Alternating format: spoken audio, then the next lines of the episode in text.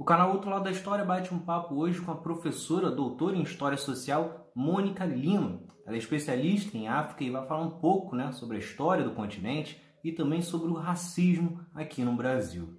Antes de acompanhar a entrevista, se inscreve no canal ou segue se você estiver ouvindo pelo Spotify para ficar por dentro dos próximos vídeos do outro lado da história. É Pilatos lá na Bíblia quem diz, e também faleceu por ter pescoço o infeliz autor da guilhotina de Paris. Boa tarde, professora Mônica Lima. Eu gostaria de começar a entrevista é, perguntando se, na sua avaliação, o brasileiro, de modo geral, ele sabe muito pouco sobre a história da África, sobre a nossa origem afro. Tá bom. Então, deixa eu começar me apresentando. Eu sou Mônica Lima, sou professora de História da África do Instituto da História, do Instituto de História da UFRJ, da Universidade Federal do Rio de Janeiro. É, nesse instituto, eu também coordeno o laboratório de estudos africanos, o LEAfrica. Enfim, trabalho há muito tempo com essa temática em cursos de graduação e de pós-graduação. E também já trabalhei e ainda trabalho com formação de professores, né? Formação continuada de professores, certamente, porque a formação inicial é a que eu já faço como professora é, dos cursos de graduação na UFRJ. Mas, para atender a sua pergunta, né, por que, que se os brasileiros né, têm dificuldades em reconhecer a sua origem afro, evidentemente, é, essa resposta é uma resposta que não é simples, porque as razões para essa dificuldade com a, a, a identidade é, de origem africana na sociedade brasileira tem a ver com a história da sociedade brasileira tem a ver, em primeiro lugar, com a história do racismo, e essa esse é importantíssimo. É, a sociedade brasileira é uma sociedade marcada pelo racismo, marcada por uma ideia equivocada de inferioridade com relação à população negra, é, também com relação à população ameríndia, mas no caso aqui, especialmente com relação à população negra é, que é o nosso tema, né? Aqui de, de enfoque.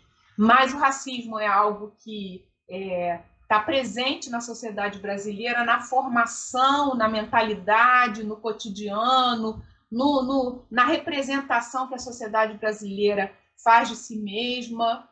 É, portanto, isso dificulta muito para a população brasileira é, assumir-se é, enquanto descendente de africanos.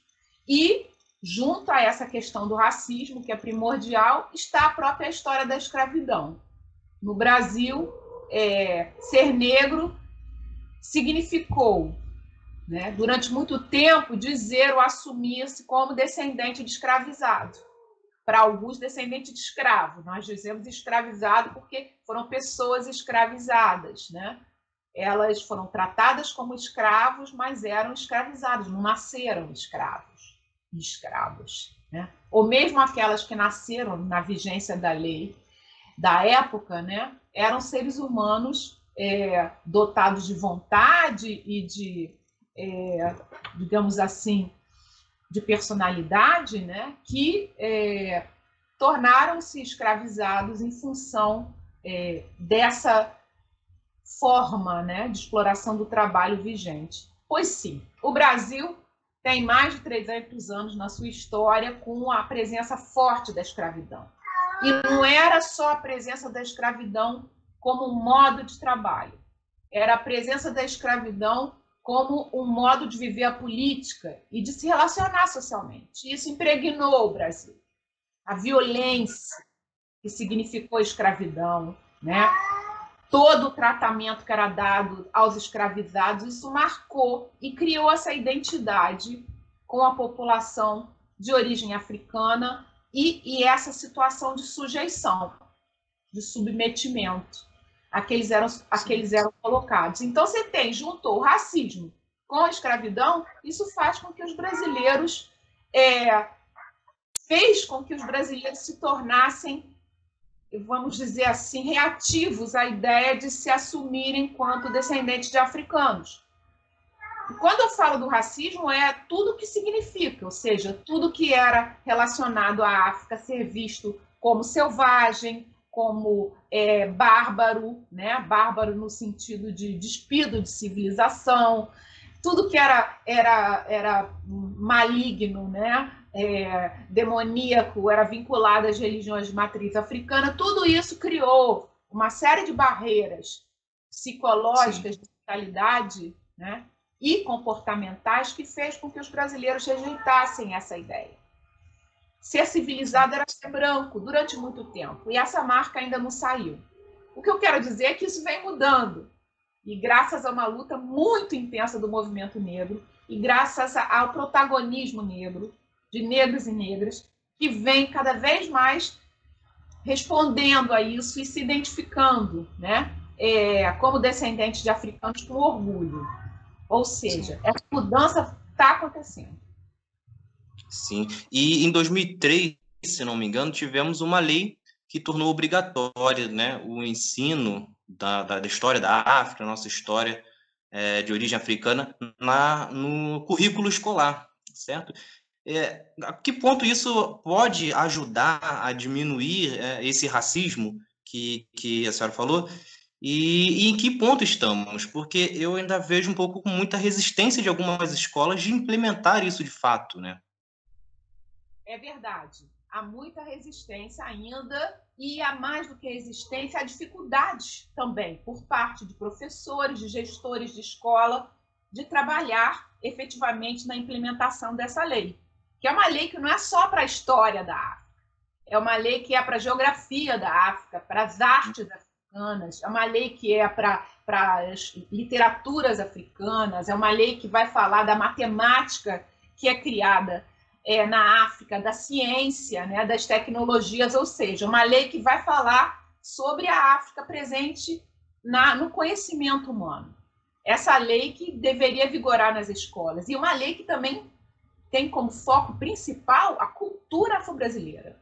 Ou seja, a gente está falando de colocar é, é, todas essas criações da cultura afro-brasileira é, na escola todo esse conhecimento produzido pelos negros e negras no nosso país, né? Conhecimentos que vão é, desde a da parte artística, né, de pensarmos a capoeira, a congada, né, enfim, o, o jongo, é, o maracatu, como expressões dessas criações é, culturais, até né, as tecnologias da mineração, enfim, os conhecimentos é, de ervas e, e, e chás e, e, produtos, né, que tornaram a nossa medicina melhor, né, é, e que salvaram tantos brasileiros em tantas situações de enfermidade, ou seja, tra trazermos essas, esses conhecimentos para a sala de aula.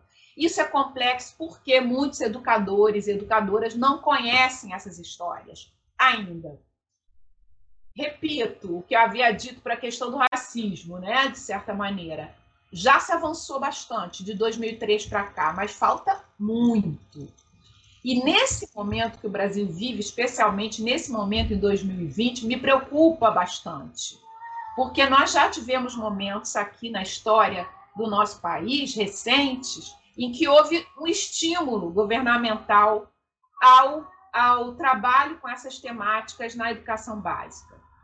Tivemos, por exemplo, é, o Ministério da Educação fazendo a, a publicação online dos oito volumes da coleção História Geral da África. Tivemos é, a produção de uma série de espaços virtuais na própria no próprio site do Ministério, com publicações sobre esse tema acessíveis enfim, tem uma série de iniciativas que estão comprometidas no atual momento político do Brasil. Né? Então, se já os professores, educadores têm dificuldade de lidar com a temática pelo peso do racismo e dessa história toda que falamos, né? se já há um desconhecimento, porque durante muitos anos né, não se tratou dessa questão nas formações universitárias, nas formações de professores. E nas próprias experiências que esses educadores tiveram como estudantes de educação básica. Você soma tudo isso, ainda vê né, um, um é, enfim, uma falta de estímulo governamental, uma falta de estímulo por parte das autoridades da área de educação. Né? É, e mais do que uma falta de estímulo, né? um certo reforço a ideias profundamente equivocadas sobre essas questões como, por exemplo, as publicações que nós podemos ler nesse dia de 13 de maio de 2020, por exemplo, que foi o dia de ontem, é, acessíveis no, no, no site da Fundação Palmares. Né? Não me dá nem, isso. É, não me dá nem vontade de fazer divulgação é, uhum. desses, desses materiais, mas não, tem, não temos como não mencioná-los. Felizmente, já houve boas e consistentes respostas é, da parte de pessoas que há muito tempo pesquisam essas, essas temáticas. Eu destacaria, por exemplo, o excelente texto da professora doutora Silvia Lara, da Universidade de Campinas, da Unicamp, ao texto sobre zumbi de palmares. O texto da professora Silvia Lara está publicado no site da AMPU, Associação Nacional de História. Eu destacaria também os textos sobre 13 de maio no blog Conversa de Historiadoras, que são respostas. Mas, evidentemente, quando o governo coloca no site oficial essas versões, né, equivocadas e equivocadas academicamente, equivocadas, elas não, elas são derrubadas com, enfim, é, com certa facilidade pelos estudiosos que realmente se dedicam a essas temáticas, que estudam isso com seriedade há algum tempo. Então, uma das grandes dificuldades é o desconhecimento, como eu já disse, em segundo lugar, esse desserviço né, que é, a esfera governamental está fazendo a, a, a implementação da Lei 10.639, que, por sua vez, alterou a LDB, a Lei de Diretriz e Base da Educação Nacional, é, que, portanto, passou a vigorar com, com um artigo que inclui a obrigatoriedade da inclusão dessas temáticas nos currículos de educação básica, e, e a partir da Lei 11.645, além da, da, da, das questões brasileiras, as questões da história da, do, do Brasil indígena, né, do Brasil dos seus povos originários. Mas, retornando à questão da, da cultura negra, né, afro-brasileira e africana na, nas nossas escolas, é, para a gente poder fazer com que essa implementação da lei seja possível, é preciso formar, né, e continuar formando professores e professoras, educadores e educadoras, não só aqueles da educação formal, da sala de aula das escolas, mas de outros espaços educativos, é, precisamos também trazer essa questão para os gestores, porque é muito importante o apoio do gestor nesse caso, né, o apoio do gestor no sentido de é, abrir espaço para isso nas escolas, e também porque esse gestor e esses educadores é, precisam estar conscientes de que combater o preconceito contra a, a é, a, vamos dizer, a ideia de que não se deve estudar África ou africanos porque isso está vinculado a uma determinada matriz de pensamento religioso, né? É, é fundamental. É algo, vamos dizer assim, é um compromisso republicano né? com a Constituição brasileira, com as leis vigentes do país. Não há cabimento mais, nos dias de hoje, qualquer outro tipo de intolerância qualquer tipo de intolerância com relação aos conhecimentos, à sabedoria que nos trazem é, a história africana, as religiões de matriz africana, a cultura afro-brasileira. Mas, enfim, ainda são muitas as dificuldades. É, faltam Sim. mais materiais a serem produzidos. E o que mais falta? Ou seja, tem muito conhecimento sendo produzido na academia, a gente tem que reconhecer. Acabou-se o tempo, felizmente, de que só se havia a repetição dos antigos equívocos, como esses que estão lá no site é, da Palmares. Não, a gente tem uma academia hoje muito viva, com muitos, felizmente, né, alvissareiramente, muitos intelectuais negras e negros escrevendo também, trazendo, né, junto com intelectuais brancos comprometidos né, e intelectuais de diferentes origens comprometidos, muitos materiais bons. Só que há uma dificuldade em fazer isso chegar às salas de aula. É... Sim, sim. E eu... Pode falar. Não, e, isso, e esse, por exemplo, é o papel governamental. Você sabe que tem um material desse sendo produzido, né? Estudos, propostas pedagógicas, né? É, materiais visuais. Como é que a gente leva isso para a sala de aula? Isso sim é um papel do governo, né? Sim. Papel é, que a Secretaria de Educação tem que levar à frente. Não apenas sim. a esfera ministerial, mas a, a esfera é, estadual e municipal.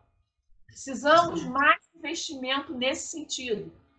Além de termos que falar de outro aspecto que eu não falei, que é a história pública. Ou seja, nós temos espaços de memória e de história africana e afrodescendente que precisam ser conhecidos e visitados pelas pessoas e preservados. No Rio de Janeiro, nós temos um verdadeiro museu a céu aberto que precisa ter esse tratamento, né? de, de museu é, de território na região é, central da, pequena, da, antiga Pequena África, né, da então chamada Pequena África, no centro do Rio, na zona portuária, onde está o Cais do Valongo, patrimônio da humanidade. Isso, isso. Nessa isso que eu, eu queria perguntar quanto o Cais do Valongo e os museus podem contribuir né, para a gente, é, para explicar, ensinar um pouco mais sobre a história, sobre o período que vivemos. Imensamente imensamente. As aulas públicas, as aulas a céu aberto, né, é, elas têm uma força única, porque estudantes, educadores, né, eles estão ali em contato direto né, com a evidência material dessa história. Uma visita ao Cais do Valongo, patrimônio da humanidade, né, o cais que está situado na região na qual é, foram desembarcados centenas de milhares de africanos e africanas escravizados em outro lugar do mundo. Tantos cativos trazidos da África chegaram. Né? Foi reconhecido como patrimônio da humanidade por esse seu, toda essa sua importância para a história é, do mundo. Né? Em nenhuma outra cidade, tantos africanos e africanas é, chegaram trazidos como cativos do seu continente de origem. Então, você tem lá o Cais do Valongo, na cidade do Rio de Janeiro. Ali, próximo ao Cais do Valongo, existe outro sítio de memória fundamental, que é o Cemitério dos Pretos Novos, guardado pelo Instituto de Pretos Novos, que, aliás, fez 15 anos ontem, 13 de maio de 2020. O Instituto Pretos Novos sobrevive com muita dificuldade e guarda um lugar único na história das Américas. Né? Um cemitério de escravizados recém-chegados, por isso chamados Pretos Novos é, enfim, em que se encontram não apenas os restos mortais dessas pessoas, mas toda uma série de objetos que eram colocados junto com essas pessoas nesse é, lugar, né, de enterramento. Enfim, é, ao fazer, ao levar as, a, a, os estudantes a esses lugares, fazer essas visitas, terem essas aulas e não só os estudantes, mas as pessoas interessadas que vão em busca de uma aula pública, é, a gente está fazendo um trabalho fundamental para o cumprimento dessa lei, né, dessa lei que tornou obrigatório esse, esse estudo, mas também a gente está fazendo um papel fundamental para a cidadania. A gente está levando para a sociedade brasileira uma história que lhe pertence, essa história é um direito. O brasileiro e as brasileiras, os brasileiros e brasileiras têm direito a essa memória, a essa memória de matriz africana. É, isso pode acontecer no Rio de Janeiro, mas isso pode acontecer no Recôncavo, em Cachoeira, na Bahia. Isso pode acontecer nas cidades de Minas Gerais. Isso pode acontecer nas cidades de Goiás, no Amazonas, no Pará, no sul do Brasil né, com tantos espaços de memória e de história é, da presença africana e negra que nós temos no nosso país. Então, assim, eu vejo, gente... hum. Sim, eu vejo que existe uma resistência, é, digamos, muito grande, é, seja das autoridades, é, seja de, de, de, dos governos, é, de resgatar exatamente isso, nessa né? parte da nossa história. É, aconteceu com o Museu da Quinta, por exemplo, o incêndio, existe um pouco, um pouco de cuidado com, com partes do nosso território que são é, marcas fundamentais para a construção do que é o Brasil hoje, né? De tanto no aspecto positivo quanto nos aspectos negativos. Né? Sem dúvida, sem dúvida. Quando a gente é, deixa de lado né, esses espaços museais, né, espaços que são únicos né, na guarda dessa nossa história, nós corremos o risco de que eles sejam perdidos. Se, se não há uma política de preservação, e para isso é fundamental um, um, Instituto Patrimônio Histórico Artístico Nacional, um IFAM forte, né? dirigido por pessoas comprometidas e, e bem formadas no campo do patrimônio e da história do nosso país. É, nesse sentido, a gente, quando permite que esses locais sejam esquecidos, né, ou desprezados, ou é, abandonados à própria sorte, estamos comprometendo o nosso futuro, porque não existe futuro sem o conhecimento do passado. Né? O passado não está é, morto, e mesmo que estivesse morto, nós devemos respeito e honra aos nossos mortos. Nosso passado é um passado vivo, é um passado presente, como dizem as historiadoras é, do projeto que leva esse nome, Passados Presentes, às quais eu sempre me junto para pensar sobre essa questão é, da história pública, em especial africana e, e afro-brasileira. Então, esse é, esse olhar sobre nossos espaços de história e memória, e foi excelente a sua lembrança do Museu Nacional, nós temos outros espaços, assim como o museu, que foi uma tragédia para o Brasil, aquele incêndio, né? nós temos outros espaços ameaçados. Temos uma história que é fundamental para que nós possamos nos, nos reconhecer e nos tornarmos mais fortes e mais completos, né? É, não há possibilidade de construção de um futuro sem essa firmeza sob os nossos pés e, e na nossa, no nossa própria identidade. É fundamental a preservação, o cuidado e a divulgação desses espaços. Eles precisam ser honrados, sinalizados, bem sinalizados, bem tratados, cuidados, visitados muitas vezes. Ou seja, essa história precisa é, ganhar espaço na nossa sociedade e, como eu digo, em, em diferentes lugares do Brasil. Isso não é só do Rio de Janeiro, isso não é só de alguns lugares mais conhecidos, na Bahia, por exemplo, não é só o Pelourinho. É o Pelourinho também, claro, fundamentalmente. Né? É o Pelourinho, é o Porto da Barra, são as igrejas baianas, é, enfim, é, são as festas, tudo isso. Tudo isso é história sim, sim. ser visitada e conhecida pelo Brasil inteiro, da Poca ao. Sim. E, e, voltando ao que a professora falou na, na pergunta anterior, a, o, o, mundo, né, mas principalmente o Brasil, vive uma onda de, de negacionismo, né? É, algumas ideias que já meio que eram quase que universais começaram a surgir teorias, muitas delas falsas, muitas delas é, de certos interesses, e tivemos isso acontecendo também na, na, parte de história, né? na história do Brasil. Antes, quando falávamos sobre a escravidão, era uma coisa quase que unânime, né? se a gente pensar no, nos erros né? do, do, do Brasil, dos portugueses aqui no Brasil, dos brasileiros depois, até 1888 e até depois mesmo né, da abolição. Mas nos últimos anos vemos por aí muitas ondas né, estimuladas por certos políticos de, de que como se os africanos fossem responsáveis pelos, pela escravidão que existiu aqui no Brasil.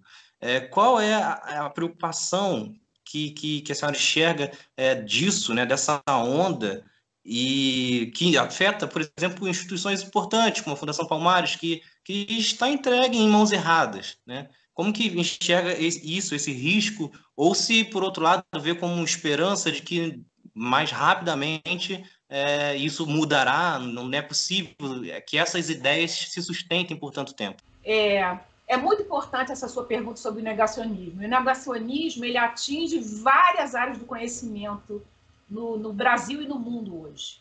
É um grande perigo. Atinge várias áreas do conhecimento científico. É, algo que poderia parecer inimaginável, né?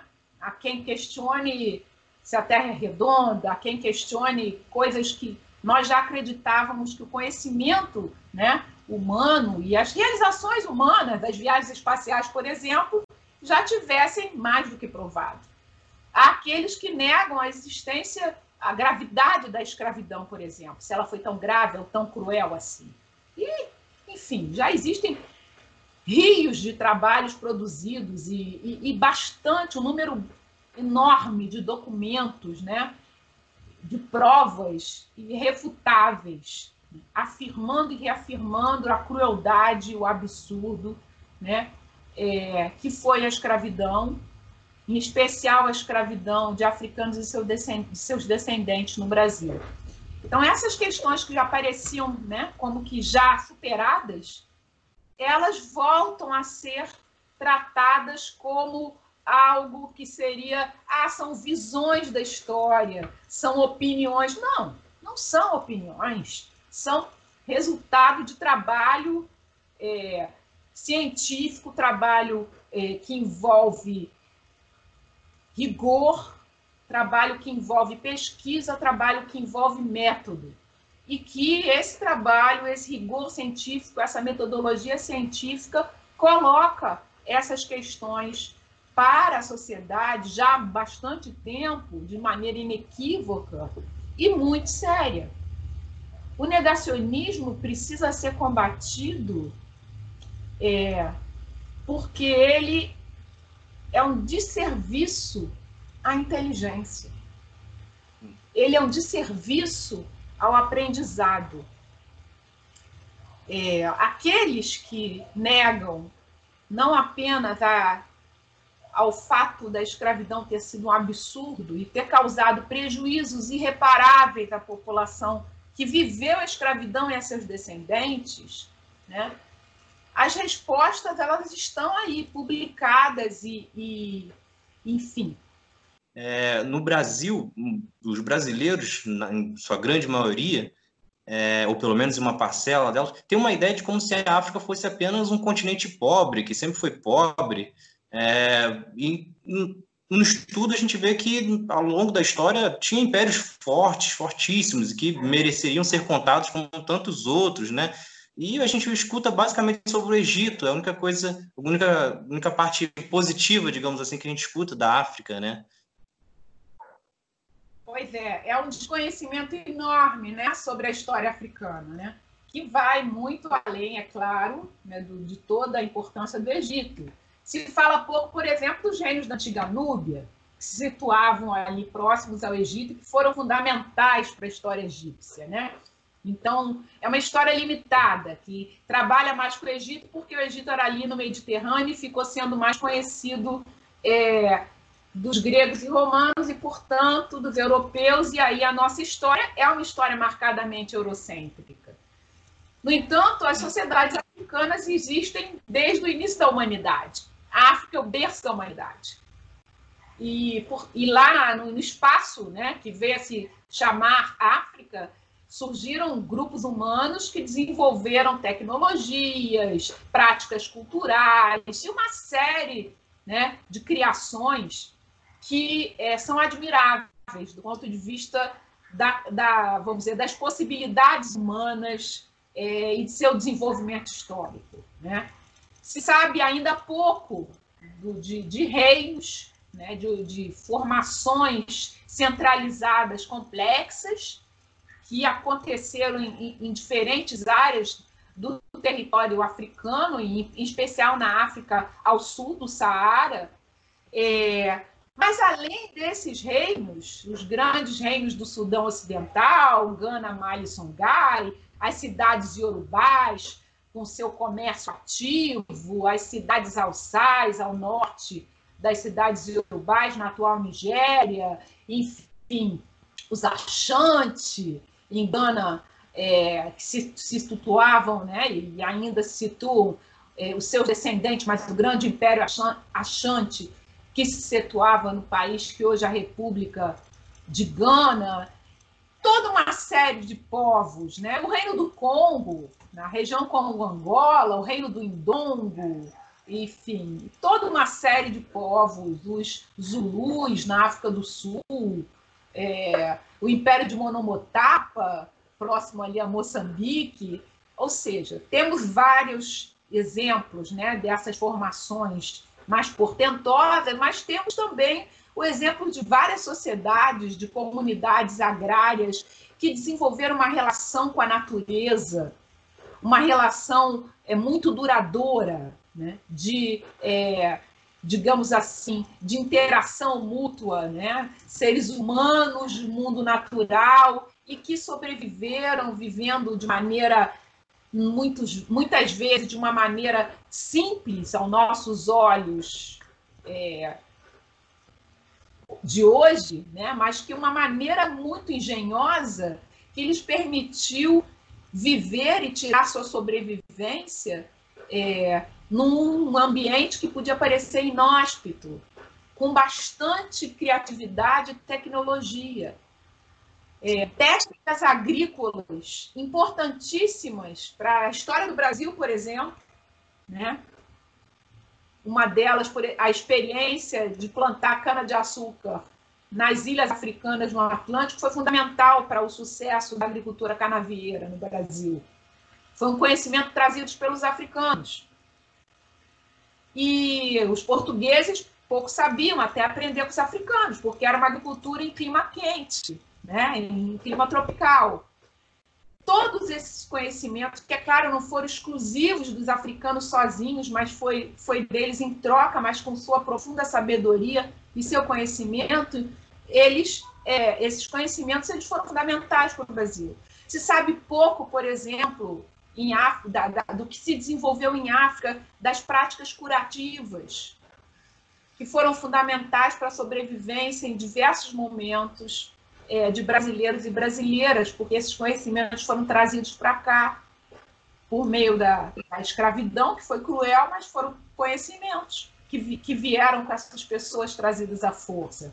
Sabemos muito pouco, por exemplo, das cidades Swahili, na costa oriental africana, as cidades costeiras que mantinham um ativo comércio com o Oriente, com a Índia, com a China, com o Japão, cidades prósperas, com, é, enfim, com as suas muralhas, com as suas ruas, com as suas casas, é, que além da atividade pesqueira tinham um comércio ativo, tinham uma produção de conhecimento, de literatura, de poesia.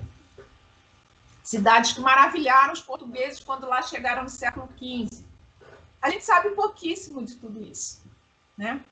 Sim, Muita sim. coisa para a gente aprender sobre a África.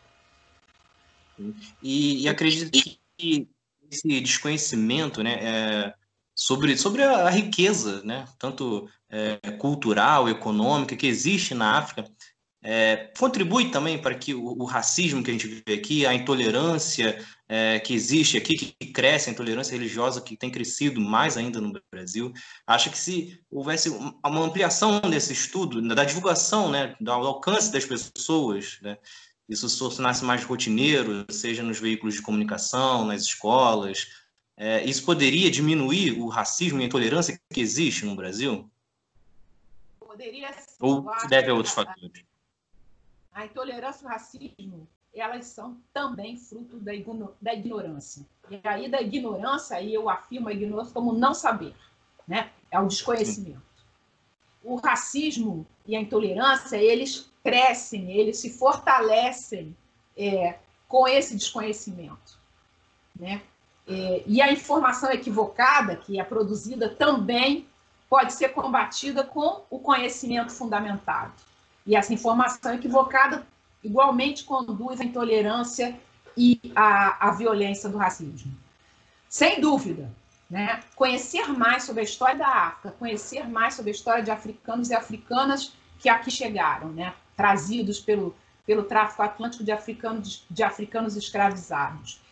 Saber mais sobre a cultura afro-brasileira é ter instrumentos poderosos para se combater o racismo.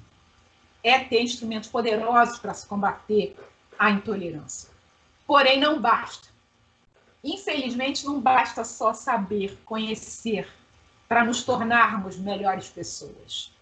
É preciso mais do que simplesmente conhecer. É fundamental conhecer. É fundamental, eu diria indispensável. O conhecimento ele é, é, é libertador em, em, grande medida e ele é, é aquele, digamos assim, aquela matéria-prima, né, que pode forjar seres humanos melhores. Porém, também tem que haver, e isso é, é, é um compromisso que deve estar intimamente ligado às políticas sociais, às políticas culturais e as políticas educacionais, que é o estímulo a valores humanitários. Um deles é o respeito, o respeito ao outro, o respeito à cultura do outro, o respeito às religiões, não é apenas a tolerância, mais do que tolerar, respeitar, reconhecer naquela matriz religiosa, naquela prática cultural, né? a sua integridade, a sua interesse, a sua importância. É, esse respeito ao outro é, digamos assim, a pedra de toque que, junto com o conhecimento, pode fazer prosperar condutas, atitudes mais justas, igualitárias, mais humanas. Né? Num tempo tão difícil como esse que a gente está vivendo, né? estamos cercados pela morte, pelo medo, pela angústia. É fundamental é, que reconheçamos no, nos humanos, né, é, de todas as origens, preciosidades, né, receptáculos de, de cultura, de criação e possibilidades de, é, de tornar o mundo melhor. Então, assim, a gente sabe que o conhecimento, o saber, ele vai abrir portas para esses valores. Por isso é fundamental o ensino de história da África, de cultura afro-brasileira, é, mas é fundamental também que, além de saber que essas pessoas tenham, é, sejam estimuladas né, a, a, a reconhecer esse saber. Um exemplo desses, assim, se você se começarem a aparecer mais exemplos positivos sobre a África na mídia, cinema africano, música africana, né, arte africana, e que aí gente, nós nos, possamos nos maravilhar com essas criações. Isso também produz, isso, isso é conhecimento, mas isso também produz é, é, essa, essa possibilidade é, de nos humanizarmos, né? É, e de rompermos com essas amarras da intolerância e do racismo. Né? Quando nós pudermos ver outras Áfricas em mais espaços de divulgação, não só na escola, mas também nos espaços de mídia os mais variados. E que sejam muitos, porque nós fomos massacrados, nós, nossos pais, nossos avós, nossos bisavós, tataravós, com a, ideia de uma África selvagem, né? uma África é, escura, né? cheia de, de perigos e, e, e de atraso. E que a gente precisa é tirar esse véu dos nossos olhos e, e, e contemplarmos essas outras Áfricas ricas, pulsantes, criativas, encantadoras, fascinantes, né? as literaturas africanas, abrimos os nossos ouvidos, os nossos, os nossos olhos para os escritos que, que nos trazem a África, pelos, é, para as canções, para os poemas ditos em voz alta. tudo isso vai fazer parte de um conjunto, deve fazer parte de um conjunto transformador. O Brasil tem muito a ganhar com isso. Nós, cada um de nós, brasileiros, independente da nossa origem familiar, viu? Independente de onde chegou a nossa família, independente da nossa cor de pele, nós temos que aprender com a África. Muita coisa para aprender. E isso vai nos tornar melhores, eu tenho certeza disso. É claro que o racismo atinge uma parte da população brasileira em especial. E trazer esse conhecimento também é uma forma de reparação. E nós devemos uma política de reparação. O Brasil deve, o Estado brasileiro deve. Mas também existe a possibilidade, para além da reparação, a possibilidade é, libertadora, né? E engrandecedora que o contato com a, com a África, com as culturas afro-brasileiras e africanas pode trazer para nós. Muito obrigado pelo bate-papo, professora. Acho que foi é, muito esclarecedor, né? É um, é um, um assunto, acho que é muito importante, fundamental para o Brasil, né? É, vivemos no Brasil onde a maioria é de origem africana e boa parte é, teve uma miscigenação, né? Aí é, a cultura que a gente consome, a religião que existe, tudo isso tem uma influência e é infelizmente muito pouco falado, né? É. Pouco falado porque pouco conhecido. Pois é. Bom, que bom que você quis fazer essa entrevista e, enfim, é, fico feliz de ter colaborado.